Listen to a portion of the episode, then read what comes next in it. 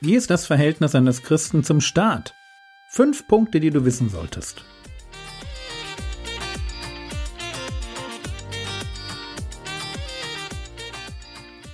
Theologie, die dich im Glauben wachsen lässt, nachfolge praktisch dein geistlicher Impuls für den Tag. Mein Name ist Jürgen Fischer und heute geht es unter anderem um Politikerwitze. Gestern hatten wir ein ganz schwieriges Thema. Unterordnung. Es ist in meinen Augen so schwer, weil es sich so gefährlich anhört. Wenn ich mich unterordne, besteht da nicht die Gefahr, dass der, dem ich mich unterordne, dass der mich ausnutzt oder mir schadet? Und die Antwort muss lauten ja. Ja, genau diese Gefahr besteht. Wir leben in einer gefallenen Schöpfung. Es wäre völlig naiv zu glauben, dass Menschen es nur gut mit mir meinen.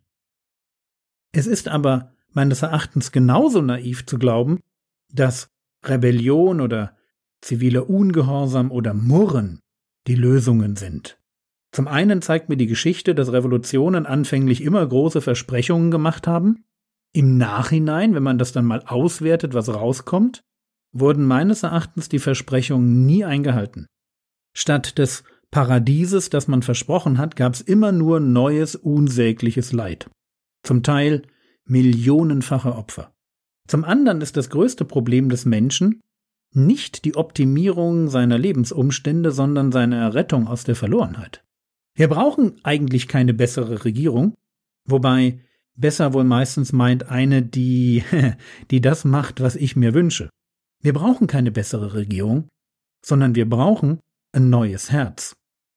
Was, wenn Gott uns zur Unterordnung auffordert, weil er nicht will, dass wir unsere Kraft an diese Welt verschwenden und stattdessen an dem Reich mitarbeiten, das ewig ist und in den Herzen der Gläubigen entsteht.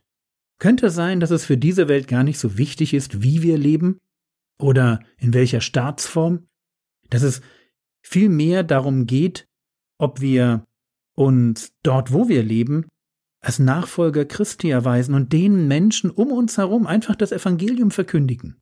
Und könnte es sein, dass wenn wir einfach nur so viel Gutes tun, wie wir können, egal wer gerade an der Macht ist, dass wir dann auf lange Sicht die Welt prägen?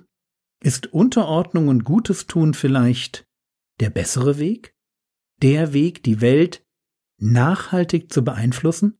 Ich denke ja. Und deshalb heute noch zwei Aspekte, die in puncto Unterordnung mir ganz wichtig sind. Der erste Aspekt hat mit dem Reden über Politiker zu tun. Gestern haben wir uns schon Römer 13, Vers 7 angeschaut.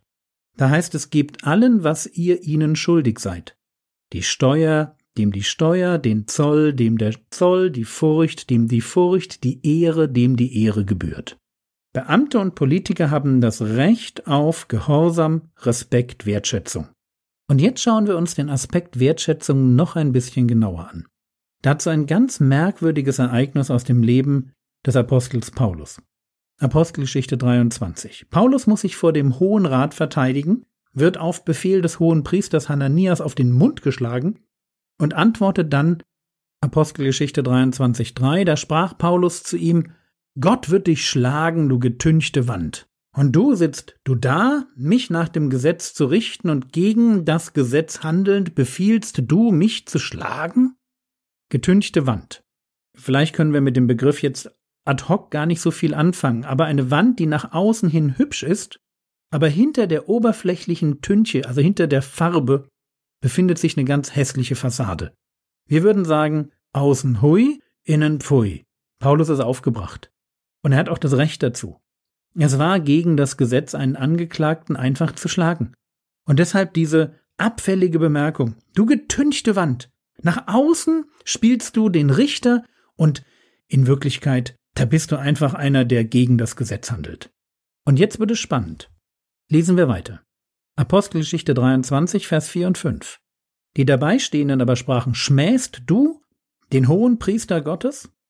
Und Paulus sprach, ich wusste nicht, Brüder, dass es der hohe Priester ist, denn es steht geschrieben, von dem Obersten deines Volkes sollst du nicht schlecht reden. Keine Ahnung, warum Paulus den hohen Priester nicht erkannt hat, vielleicht war das Licht so schwach vielleicht die Augen von Paulus so schlecht, aber er hatte nicht erkannt, wer den Auftrag gab, ihn zu schlagen. Er wusste nicht, dass es der hohe Priester war. Und als man ihn darauf hinweist, zitiert er frei 2. Mose 22, 27. Von dem Obersten deines Volkes sollst du nicht schlecht reden. Er gibt damit zu, dass er einen Fehler gemacht hat. Und wir lernen. Wir lernen nur, weil der hohe Priester gegen das Gesetz handelt und Paulus schlagen lässt, ist das noch kein Grund dafür, ihn zu schmähen. Politiker und Beamte, also das, was der Text die Obersten eines Volkes nennt, stehen unter Gottes besonderem Schutz. Man darf, auch dann, wenn sie etwas falsch machen, nicht abfällig über sie reden. Sie stehen aufgrund ihres Berufs besonders in der Schusslinie und Gott verbietet den Gläubigen, verächtlich oder abschätzig von ihnen zu reden. Und das heißt, wenn ich gläubig bin, mache ich keine Politikerwitze.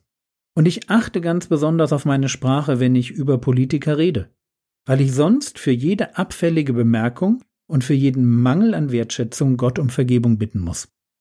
Noch ein Aspekt von praktischer Unterordnung Gebet. Die Regierung gehört auf meiner Gebetsliste ganz nach oben. Warum? Weil Paulus in 1. Timotheus 2 die Verse 1 und 2 so formuliert. Ich ermahne nun vor allen Dingen, dass Flehen, Gebete, Fürbitten, Danksagungen getan werden für alle Menschen, für Könige und alle, die in Hoheit sind, damit wir ein ruhiges und stilles Leben führen mögen, in aller Gottseligkeit und Ehrbarkeit. Die Begründung ist cool, oder? Bete für die Könige und alle, die in Hoheit sind, also für die Regierung, damit du als Christ ein stressfreies, ein ruhiges und stilles Leben führen kannst. Heißt für mich, wir bekommen die Regierung und die Qualität an Entscheidungen, für die wir beten. Im Text heißt es Flehen, Gebete, Fürbitten und Danksagungen. Das ganze Spektrum an Gebeten soll eingesetzt werden. Und das heißt jetzt, wir ordnen uns unter. Wir sind wirklich nicht die, die einen Aufstand anzetteln. Aber wir beten. Und wir beten, weil wir glauben, dass unsere Gebete auf lange Sicht mehr bewirken als jeder Bürgerkrieg. Wir sind gute Staatsbürger, für manche politischen Aktivisten sicherlich etwas zu passiv und zu ruhig. Aber der Eindruck täuscht. In Wirklichkeit bewegen wir mit unseren Gebeten den Arm Gottes und prägen seit 2000 Jahren die Weltgeschichte.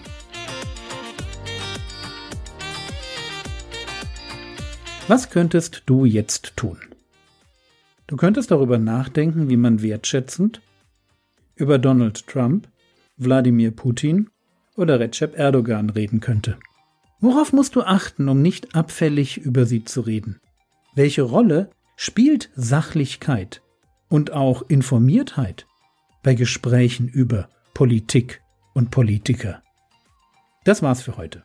Wenn du für mich beten willst, findest du auf meiner Homepage www.frogwords.de die Möglichkeit, die Berlin News, meinen Gebetsnewsletter mit drei Gebetsanliegen pro Monat zu abonnieren. Der Herr segne dich. Erfahre seine Gnade und lebe in seinem Frieden. Amen.